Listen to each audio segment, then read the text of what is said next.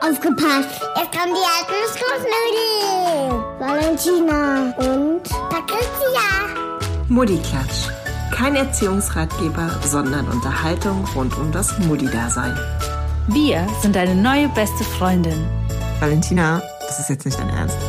Okay, okay, okay.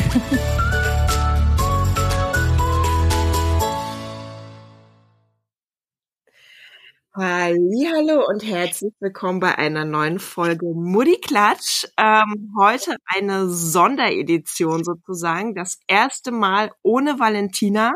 Und ich habe Valentina einfach ganz frech ausgetauscht heute gegen Ann-Kathrin. Mir eine neue Freundin gesucht. Nein, Scherz. Ähm, es war so, wir hatten doch kürzlich, vielleicht erinnert ihr euch, beziehungsweise habt ihr die Folge gehört, zum Thema Geburtsort und wir sind ja da gar nicht mehr zum Thema Hausgeburt gekommen. Ähm, ein Thema, was für mich jetzt gerade ziemlich relevant ist, denn ich bin kurz vor Peng. Ähm, Wer es immer noch nicht mitbekommen hat, ich bin schwanger.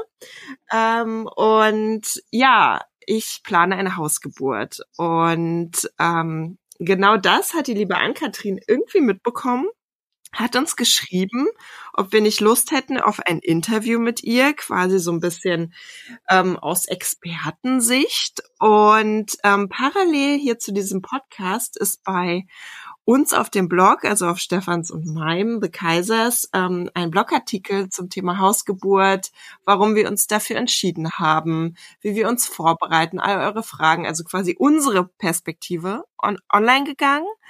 Und das hier, diese Podcast-Folge, ist quasi jetzt so nochmal eine Ergänzung parallel dazu mit einer anderen Perspektive, mit Ann-Katrins ähm, Hebammen-Perspektive. Denn ja, ähm, genau, Ann-Kathrin ist Hebamme und ähm, hat selber auch einen äh, Podcast, Naturgeburt, richtig? Äh, Geburt in Urkraft, ganz genau. Urkraft, Mensch, ich bin auf deiner Webseite, die heißt Naturgeburt, so und genau Urkraft der Geburt herstellen, so also ihr, ihr findet sie. Ich verlinke natürlich auch alles, ne? Und ich habe auch gesehen, du hast auch einen äh, Kurs und der sieht auch ziemlich äh, cool aus, auf jeden Fall. Also da lohnt sich auf jeden Fall mal äh, vorbeizuschauen bei ihr. Aber ähm, magst du dich vielleicht erstmal kurz vorstellen? Super gerne. Dankeschön, Patricia. Schön, dass ich hier sein kann und äh, hallo an alle Hörerinnen. Ich bin Hebamme, das hast du schon gesagt, und ich bin selbst auch dreifache Mama. Ich habe 2016, 2018 und letztes Jahr 2020 meine drei Kinder geboren. Und mein zweites und mein drittes Kind, die sind beide in einer wunder wunderschönen Hausgeburt ähm, zur Welt gekommen. Und ich durfte sie in kuscheliger, heimeliger Atmosphäre begrüßen und in den Arm nehmen. Und es waren einfach wunder wunderschöne Erlebnisse für mich, die nicht nur uns ähm, als Familie und jeweils in der Bindung zu dem jeweiligen Kind sehr gestärkt haben, sondern mich in meiner Arbeit auch nochmal ähm, ein Stück weit verändert haben, sehr viel ähm, mehr in das Bewusstsein gebracht hat, Frauen jetzt zu begleiten auf ihrem Weg zu einer selbstbestimmten Geburt. Denn wir erleben ähm, oder ich erlebe in meiner täglichen Arbeit einfach immer mehr, wie Frauen mir auch von schwierigen Geburten berichten. Mhm. Und ich möchte Frauen einfach unterstützen auf ihrem Weg und sie begleiten, eine selbstbestimmte und damit positive und erfüllte Geburt zu erleben, in der sie einfach, äh, aus der sie gestärkt rausgehen und nicht ähm, mit, mit einer Belastung. Ja. ja. Ja, das klingt wirklich ganz toll. Ähm, ich höre das leider auch super häufig irgendwie von Freundinnen, die irgendwie ja ähm, traumatische Geburten erleben mit vielen Interventionen und irgendwie gar nicht so, wie das eigentlich sein sollte. Und ich finde es total spannend. Ähm, ich habe mich bei der oder vor der ersten Geburt schon ziemlich viel belesen aber war irgendwie noch nicht mutig genug, irgendwie da auch, oder ich war auch zu spät dran, dann überhaupt für eine Hausgeburt oder auch Geburtshaus. Und aber desto mehr, jetzt habe ich mich noch mal viel mehr eingelesen, beschäftigt mit der ganzen Geburtsgeschichte äh, und wie das eigentlich sein sollte und laufen könnte, na, wenn man da äh, nicht immer so intervenieren würde und so weiter und wenn die Frauen auch wieder irgendwie die, die ursprüngliche Einstellung ähm, zum Thema Geburt ähm, erlernen würden oder kennenlernen würden, sag ich mal, und nicht das, was uns durch irgendwie Filme und alles Mögliche ähm, ja propagiert wird, wie, wie Geburten sind mit Schreien und ganz furchtbaren Schmerzen und was weiß ich. Und ich finde es total toll, dass da irgendwie jetzt gerade auch so, so ein bisschen Wandel stattfindet. Ich weiß nicht, vielleicht sind wir da auch so in der Blase, weil es ist ja immer noch so, ähm, dass nur ein Prozent der Frauen eine Hausgeburt haben. Ich war total schockiert, als ich das äh, gelesen habe, weil ich dachte, ach, ich bin eine von vielen. Also, aber das ist halt wirklich so ein Blasending, ne? Ja, ähm, also dass man so denkt, alle um einen herum ähm, machen das auch und im Endeffekt sind es gar nicht so viele. Ja, ähm, was, was glaubst du, woran das liegt, dass es nur so wenig Hausgeburten gibt? Ja, also zum einen äh, weiß ich genau, was du meinst. Wenn man anfängt, sich mit diesem Thema zu beschäftigen, dann hat man das Gefühl, es gibt ganz, ganz viele Frauen, die genau diesen Weg gehen. Und gleichzeitig, wenn man aber quasi diese Blase wieder ein bisschen verlässt, ähm, dann sieht man oder bekommt man quasi auch zu hören, wie utopisch, äh, utopisch nicht, aber wie, wie befremdlich sich für viele Menschen dieser Weg anfühlt. Ja. Ähm, und ich glaube, dass einfach in unserer Gesellschaft sehr, sehr viel Angst noch vorherrschend ist. Du hast es mhm. eben auch so ein bisschen erzählt. Also ähm, es, es gibt eine, ein Bild von Geburt, was in unserer Gesellschaft herrscht, was viel durch Film und Fernsehen geprägt wird, viel dadurch, dass wir nicht mehr in äh, Großfamilien leben, wo wir die Geburten von unseren äh, großen Schwestern oder von unseren Müttern oder so noch miterleben und dadurch Geburt etwas ist, was sehr ähm, pathologisiert wird, was mhm. ähm, ja, dem Ganzen so ein bisschen so einen krankmachenden, gefährlichen Charakter verleiht und äh, dieses Natürliche quasi ein Stück weit verloren geht. Ja. Es gibt sehr viele ähm, ja, Gerüchte oder sehr viele Vorurteile gegenüber Hausgeburt und äh, was natürlich auch noch ein ganz großer Faktor ist, denn es gibt auch viele Frauen, die würden sich das schon wünschen, aber die finden einfach keine Hebamme. Mm, ja, und das ist auch schwer. das ist ein großes Problem. Genau. Ja, das ist tatsächlich. Ich habe dann auch direkt mit dem Schwangerschaftstest ähm, meine Hebamme quasi eine E-Mail geschrieben, weil ich da diesmal unbedingt nicht zu spät sein wollte. Ja, aber das, das ist tatsächlich der Fall, ne? Deswegen ja. werden Doulas auch immer populärer hier in Deutschland, was ja eigentlich so aus den USA kommt, ne? Ja, und die ja. aber trotzdem so eine wertvolle Arbeit leisten und die Hebammenarbeit ja auch nochmal großartig ergänzen. Ja, das stimmt. Also nicht, dass ich Erfahrung hätte, aber das habe ich jetzt auch schon so ein bisschen mitbekommen, genau. Ja, wie bist denn du? Also du hast schon erzählt, ähm, du hast auf jeden Fall deine äh, dein zweites und dein drittes Kind äh, zu Hause bekommen. Wie wie kam es denn dazu, dass du dann nach der, also die erste Geburt war wahrscheinlich dann klinisch, ne? Genau. Ähm, ja, wie wie kamst du denn dazu, dass du dann gesagt hast, okay, Hausgeburt? Tatsächlich habe ich mir das schon beim ersten Kind eigentlich gewünscht, mhm.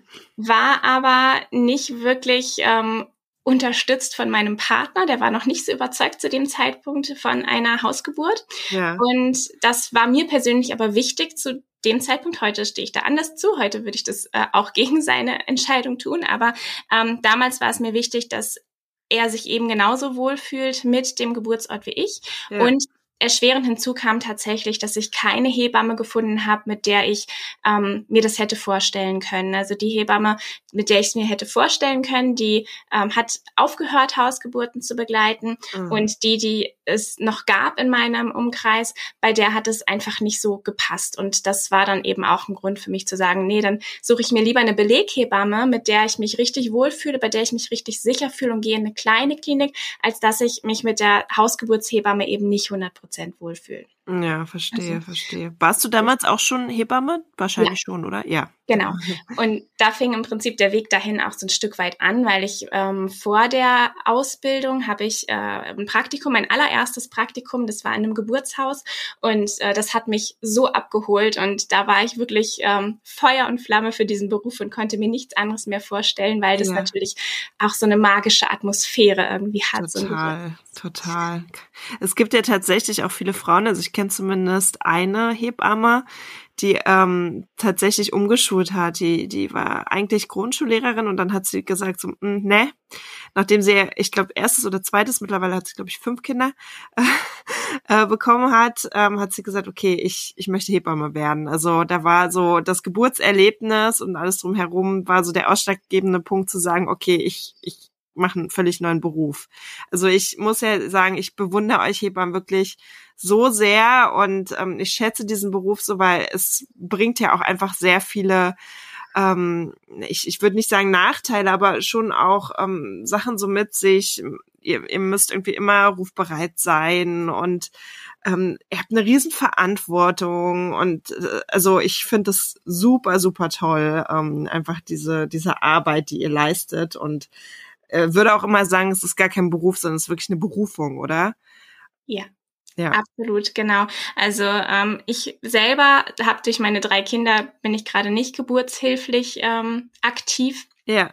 Weil mein Jüngster ist letztes Jahr im August geboren und ähm, ich habe aber auch äh, vor jeder Kollegin, die eben genau das leistet, einen den höchsten Respekt für diese Rufbereitschaft, ähm, jederzeit da wirklich ähm, abrufbereit zu sein, egal ob es gerade beim Pizzaessen mit den Kindern am Heiligabend beim Geschenke auspacken ist. Und ich glaube, das darf sich auch jede ähm, Mama nochmal bewusst machen, was äh, die Hebamme da eigentlich wirklich leistet und was ja. sie da quasi entgegenbringt, weil ich immer wieder auch ähm, höre, dass das Verständnis, warum jetzt die Rufbereitschaftspauschale erhoben wird, nicht, noch nicht ganz so vertreten ist. Bei vielen Frauen schon, aber eben nicht bei allen. Hm. Ja, ich finde, äh, also ich würde meiner Hebamme am liebsten noch mehr Geld zahlen.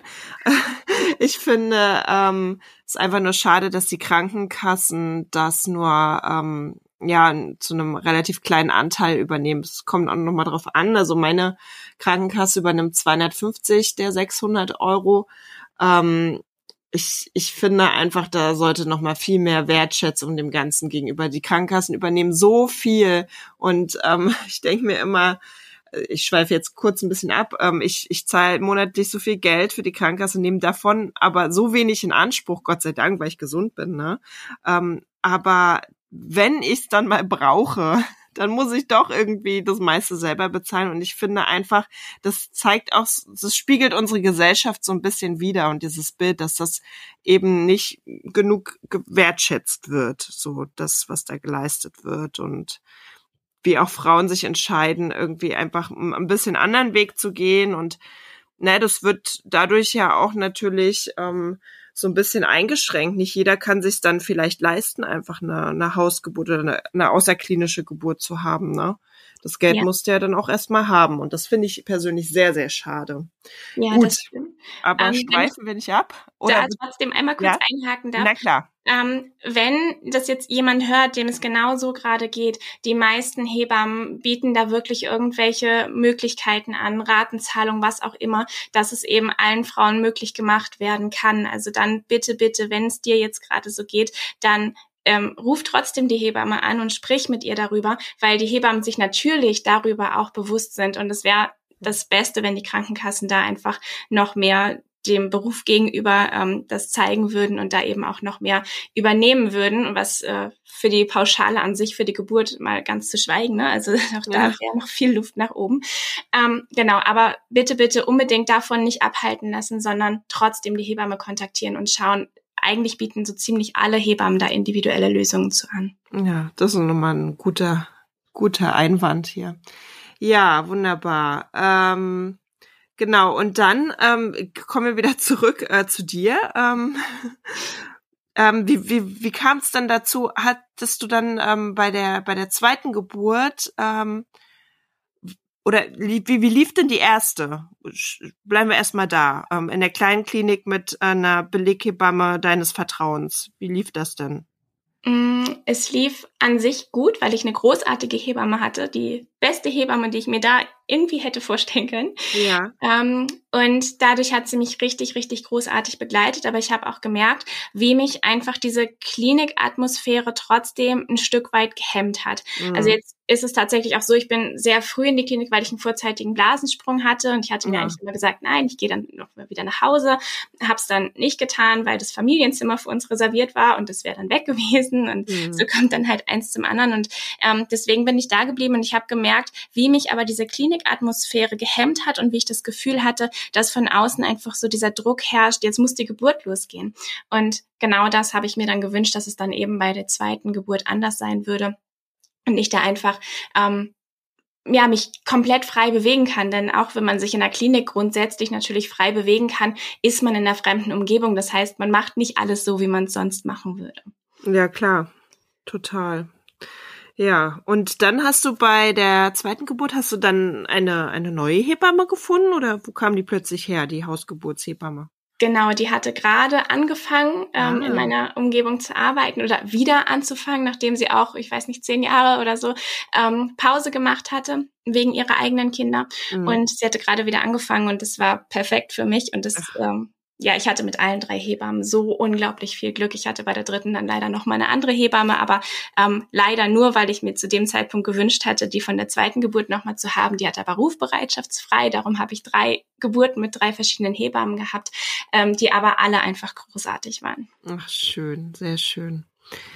Okay, ähm, du hast ja vorhin schon das Thema Vorurteile angesprochen, ne? dass es viele Vorurteile gibt, auch zum Thema Hausgeburt. Und genau das ist auch gerade so meine Erfahrung. Ich gehe recht offen damit um, dass ich eine Hausgeburt plane. Also ich bin das jetzt nicht jedem auf die Nase, dem ich irgendwie auf der Straße begegne, aber wenn wir irgendwie zu dem Thema kommen und ich gefragt werde, wo ich denn bin und so, sage ich natürlich, ja, äh, zu Hause.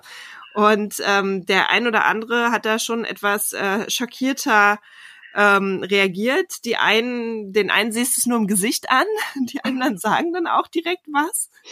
Und da kamen dann auch äh, verschiedene Aussagen und ich wollte diese Aussagen gern mal mit dir durchgehen. Beziehungsweise ich habe auch ähm, im Zusammenhang mit dem Blogartikel, den ähm, ich ja veröffentlicht habe, ähm, die Follower gefragt, welche Fragen habt ihr denn zum Thema Hausgeburt? Ne? Und genau, da sind so verschiedene Aussagen dabei. Eine davon war, hast du denn keine Angst, dass etwas passiert? Das ist doch gefährlich. Und das ist so das häufigste, was ich höre. Du wahrscheinlich auch, oder? Ja, genau. Was sagst du denn dazu? Ähm, dass wir uns da gerne die Studien zu angucken können. Ja, das Da- argumentiere ich auch immer. da gibt es nämlich tatsächlich ähm, inzwischen einige Studien, die zum größten Teil aber alle eher sehr klein sind. Und dann ähm, haben sich irgendwann kanadische Forscher ähm, gedacht, wir werten mal ähm, Studien, also 14 internationale Studien aus und das waren eine halbe Million Hausgeburten, die da zusammengekommen sind. Und das Ergebnis haben sie dann in dem Medizinerfachblatt The Lancet veröffentlicht.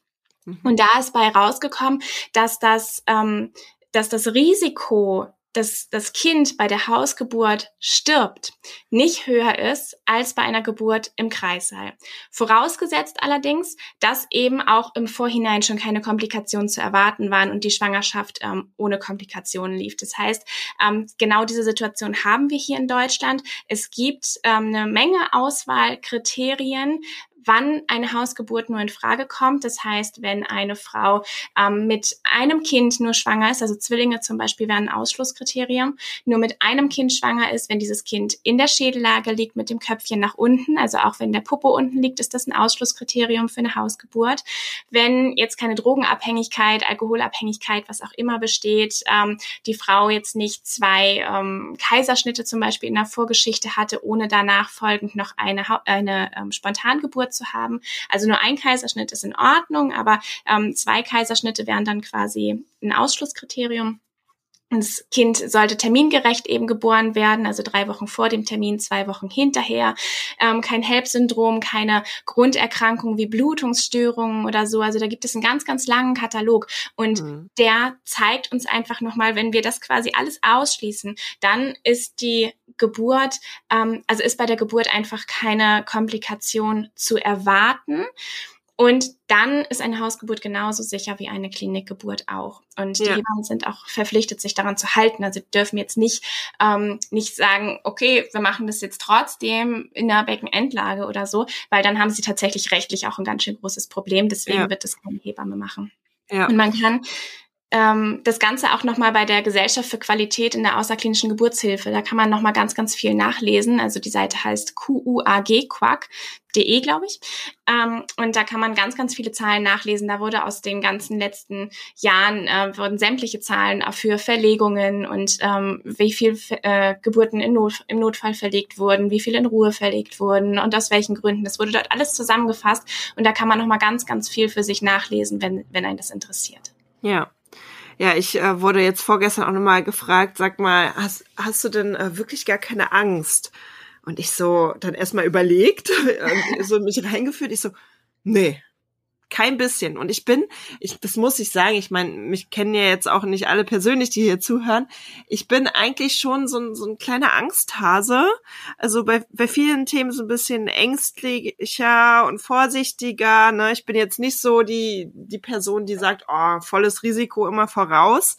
Nee, aber bei, bei diesem Thema oder ich, ich habe da überhaupt keine Bedenken. Ich habe da totales Vertrauen und ähm, einfach ja, und, und freue mich und hoffe einfach, dass es ähm, zumindest ansatzweise so wird, wie ähm, ich, so wie du das beschreibst, sag ich mal, dass alles klappt, dass ich auch hier bleiben kann. Und aber ähm, auch wenn es irgendwelche Probleme geben sollte, und ich glaube, dessen muss man sich auch immer bewusst sein, dass man sich darauf einstellt, dass es vielleicht eine Verlegung geben wird, dass es vielleicht sogar im äußersten Notfall in einem Kaiserschnitt endet, ne?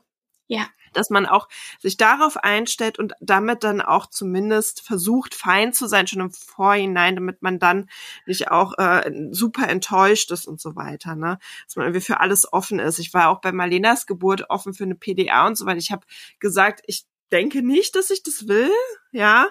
Äh, und in dem Moment, wo die Hebamme dann gesagt hat, äh, zu, zu Stefan gesagt hat, ich glaube, ihre Frau bräuchte eine PDA, weil die Wellen kommen, oder ich, ich sag jetzt schon Wellen, also die Wehen für die meisten, ähm, ähm, die, die kommen in so kurzem Abstand und das ging halt bei mir nach dem Blasensprung so Blasensprung, so, zack, richtig heftig los, ne? Und ähm, die Geburt war für eine erste mit sechs Stunden auch recht kurz. Ja. Und da hat sie einfach gesagt, ich, ich glaube, ihre Frau braucht eine PDA. Und ich in dem Moment nur, nein. Also Stefan meinte, das war auch so, da, da wurde gar nicht nochmal nachgehakt irgendwie. Das, ich weiß nicht, irgendwas unterbewusst hat gesagt, okay, will ich nicht, ne? Ähm, ja, aber an sich war ich eigentlich für alles offen und ich glaube, das muss man auch einfach sein, dass man sich nicht zu sehr ähm, versteift auf Hausgeburt, muss alles so klappen, ne? Ja, ja. Ähm, genau. Aber was ich äh, auch noch mal ganz gut finde zu dem Thema Angst und gefährlich, ähm, ich hatte jetzt bei der äh, ersten Geburt, die ja auch in der Klinik war, keine Beleghebamme, sondern da war einfach die Hebamme dann da, die halt da war, ne? Und dann ist es aber normalerweise, und das werden die meisten Frauen so erleben, denke ich, in einem Kreissaal so, dass die Hebamme zwischendurch immer wieder rausgeht und sich um die anderen kümmert. Und wenn dann irgendwie Geburten sind, mehrere Geburten parallel, was meistens der Fall ist, bei mir war parallel noch ein Notkaiserschnitt zum Beispiel und da musste die Hebamme dann auch ganz schnell irgendwie hin und her und so, ähm, dass du halt keine 1 zu 1 Betreuung hast. Und ähm, das hast du halt bei einer Hausgeburt, beziehungsweise ich werde sogar eine 2 zu 1 Betreuung haben, weil auch noch eine zweite Hebamme dazu kommt und vielleicht sogar noch eine Hebammenschülerin. Mhm. Das ähm, ist für mich aber auch fein. Ich glaube, man könnte auch sagen, ich möchte hier bitte keine Hebammenschülerin noch dabei haben, aber ich bin da ganz offen. Ähm, und also du bist halt quasi bestens überwacht, so finde ich. Ja. So, oder? Ja, absolut. Ja. Genau, also ähm, in der Klinik ist es ganz, ganz oft genauso, wie du es beschreibst. Es ist selten so, dass eine Frau in den Kreissaal kommt und dann wirklich die volle Zeit der Hebamme genießen kann. Meistens ist es im Kreissaal so, dass es ganz leer ist und niemand ist da oder es ist rappelvoll und ähm, ja alle bekommen ihr Baby. Also ich glaube, weiß ich nicht, ob der Mond da Auswirkungen hat oder so. Auf jeden Fall ähm, gibt es da immer wieder so Schübe und dann kommt eine Frau nach der nächsten und es klingelt ständig an der Tür. Das äh, ist so der, der klassische Weg quasi, ja. also das klassische Bild im Kreissaal. Und es ist ganz oft genauso, wie du es beschreibst. Genau. Ja, das nächste Vorteil. Ähm, mein Nachbar meinte, als er es mitbekommen hat, ähm, was? Wir leben doch nicht mehr im 18. Jahrhundert. ich musste sehr lachen. Äh, Ähm, der hat das auch gar nicht böse gemeint, der hat das einfach so rausgehauen. Und ich dachte aber so, ja, ähm, ich glaube, das ist auch ein Bild, was viele haben, die denken so, na ja, man hat das früher so gemacht, aber heutzutage sind wir ja schon viel weiter. Ne? Was sagst du dazu? Mhm. Ähm, also erstmal ist es ganz spannend, dass er ausgerechnet jetzt das 18. Jahrhundert jetzt irgendwie rausgesucht hat, weil das genau das äh, oder oder intuitiv gesagt hat, ähm, weil das ja genau das ja eigentlich ist, in dem so viel Wandel in dem Bereich stattgefunden hat, wo immer mehr Mediziner ähm, quasi eingegriffen haben in den Geburtsverlauf, wo die Geburtsstätten errichtet wurden und so.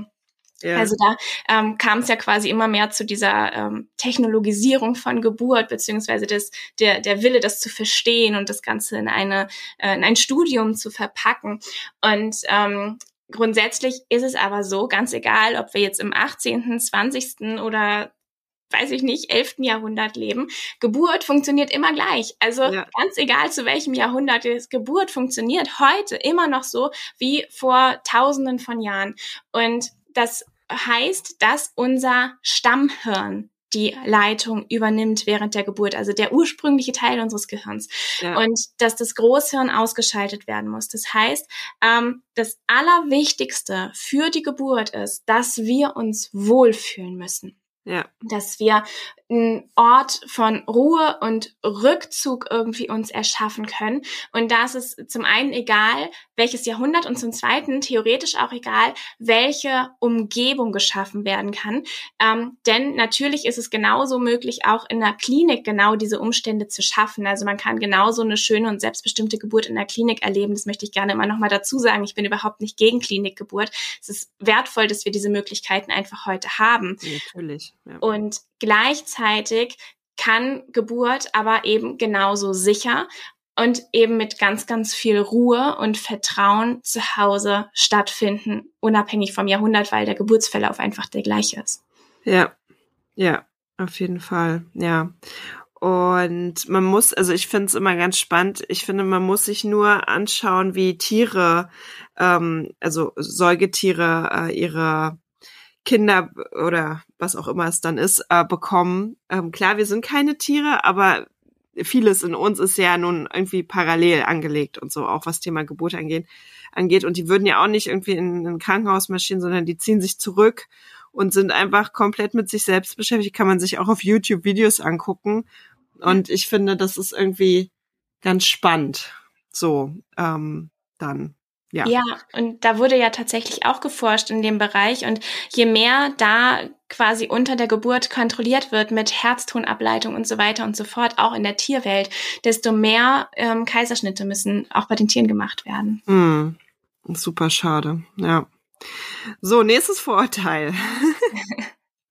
äh, ein Vorteil, was Stefan ähm, zum Beispiel auch hatte, beziehungsweise was heißt Vorteil? Er hatte irgendwie so dieses Bild vor Augen, obwohl er ja schon eine Geburt miterlebt hat. Also er ist dann auch ganz schnell wieder von weggekommen. Aber das denken auch viele. Wird das nicht ein Massaker in eurer Wohnung?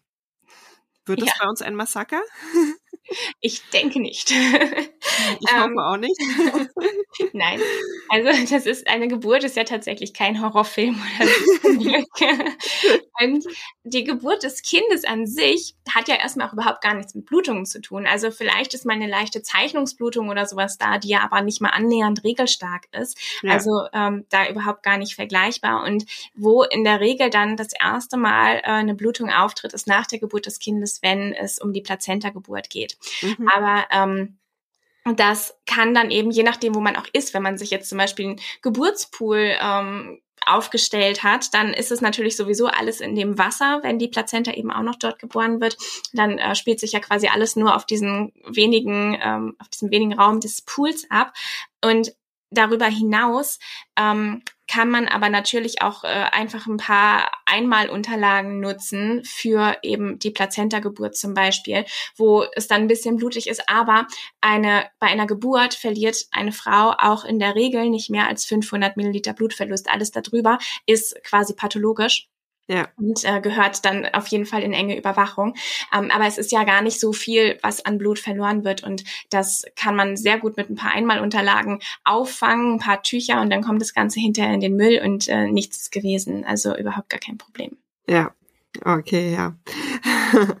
so, dann ähm, letztes Vorurteil. Und das war tatsächlich etwas, was mich, also als ich meine Hebamme angeschrieben habe, war ich mir noch nicht sicher, ob ich ins Geburtshaus gehen möchte ähm, oder ob ich eine Hausgeburt möchte.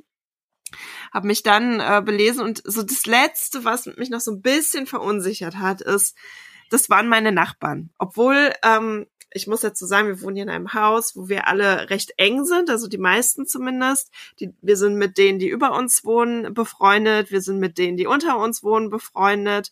Und ähm, ja, also ich habe da ähm, eigentlich jetzt nicht so Bedenken gehabt. Äh, das Einzige, ich hatte irgendwie so ein bisschen Angst, könnte ich die vielleicht dann stören, könnte ich die irgendwie verängstigen, wenn die mich irgendwie hören und was, was, was denken die denn? Und hm, hm, hm. so, und das kam auch mehrfach als Frage, hast du denn keine Angst, dass eure Nachbarn etwas mitbekommen? So, und ähm, ich kann ja mal sagen, meine Hebamme meinte daraufhin, ganz ehrlich, die meisten bekommen das überhaupt nicht mit, kein bisschen. Nun habe ich wohl auch während der ersten Geburt nicht geschrien. Ich habe wohl nur einmal irgendwie gesagt, verdammte Axt. Aber ansonsten ähm, habe ich da nicht irgendwie rumgebrüllt. Hm, wie, wie ist denn so deine Erfahrung dazu, was, was die Nachbarn angeht? Also es ist auf jeden Fall etwas, wo man sich vorher mit auseinandersetzen sollte, was für einen selbst in Ordnung sein sollte, dass wenn die Nachbarn einen hören, dass man sich davon einfach nicht einschränken lässt. Grundsätzlich muss jede Frau selbst gucken, in welchem Verhältnis sie auch zu ihren Nachbarn steht, ob sie ihre Nachbarn informieren möchte oder nicht. Wenn nicht, ähm, kann man zum Beispiel auch einfach ähm, ein, ein Schild an die Tür hängen, dass ähm, wenn tatsächlich irgendwie was, was zu hören sein sollte, dass die ähm, Frauen äh, beziehungsweise die Nachbarn dann sehen können, wenn die irgendwie zur Tür gehen, ah, okay, hier ist die Hausgeburt und äh, man wird von der Hebamme begleitet und das alles gut, so dass man das quasi nochmal in einem kurzen Türschild ähm, raufschreibt, wenn man sich damit wohler fühlt. Also auch da gibt es natürlich verschiedene Möglichkeiten, wie man damit umgehen möchte. Ähm, und ich kann da tatsächlich auch von meiner dritten Geburt sprechen, denn da ging es mir ähnlich. Da haben wir auch in einem Drei-Parteien-Haus gewohnt. Und es waren viele Kinder um uns herum. Es haben also, es war mitten in der Nacht und ich hatte Sorge, gar nicht mal unbedingt, dass ich meine eigenen Kinder wecke, denn die hätten auch gerne dabei sein dürfen. Es war so abgesprochen mit denen, dass sie die Möglichkeit bekommen. Aber ähm, dass ich die anderen Nachbarskinder wecke. Und da hat es dann bei mir irgendwann diesen Schalter gebraucht, dass ich gesagt habe, okay, es ist okay, wenn die mich hören, die wissen alle Bescheid, es ist alles okay. Und erst dann konnte ich richtig loslassen. Also das ist mhm. ganz, ganz wichtig, dass man sich damit vorher auseinandersetzt und wie gesagt, gegebenenfalls mit den Nachbarn spricht. Und dann habe ich hinterher natürlich gefragt, ob die das gehört haben. Die Kinder haben alle weiter geschlafen, es hat sich niemand wecken lassen. Und ähm, die eine Mama hat mir gesagt, ja, sie hat gehört, gehört, dass äh, quasi die Geburt ähm, stattfindet, aber das hat sie überhaupt nicht gestört, sondern sie hat sich halt total mitgefreut und so. Und das ist dann einfach auch äh, schön, wenn man dann eben diese Bestätigung bekommt. Und Geburt kann laut sein, Geburt muss nicht laut sein, man darf mit allem rechnen und man sollte sich auf gar keinen Fall irgendwie zurückhalten. Das ist ganz, ja. ganz wichtig, dass man sich vorher damit auseinandersetzt. Ja. Also ich denke auch, ähm, eben dadurch, dass wir wirklich auch befreundet sind mit unseren Nachbarn, wenn ich dann doch irgendwie laut rumtöne und so weiter, was ja auch gut ist und so, dann ähm, glaube ich nicht, dass mir da irgendjemand böse ist. Ich denke, die sind dann eher ein bisschen vielleicht aufgeregt oder so, ne? Ja. Und ähm, aber ja, da bin ich ganz entspannt. Ähm, genau. Aber ich könnte mir vorstellen, wenn du jetzt zum Beispiel Nachbarn hast, mit denen du dich gar nicht verstehst, ähm, dass es dann schon hemmend ist. Ja, also das kann ich mir vorstellen. Ja, aber dann kann man sich vielleicht tatsächlich auch sagen, es ist mir total egal, was die denken. Jetzt bin ich besonders laut so. Genau. genau. Ja, so. Ähm, wir haben uns jetzt eigentlich ganz gut auf die Hausgeburt vorbereitet. Also Stefan und ich. Ähm, meine Hebamme wollte da überraschenderweise gar nicht viel haben.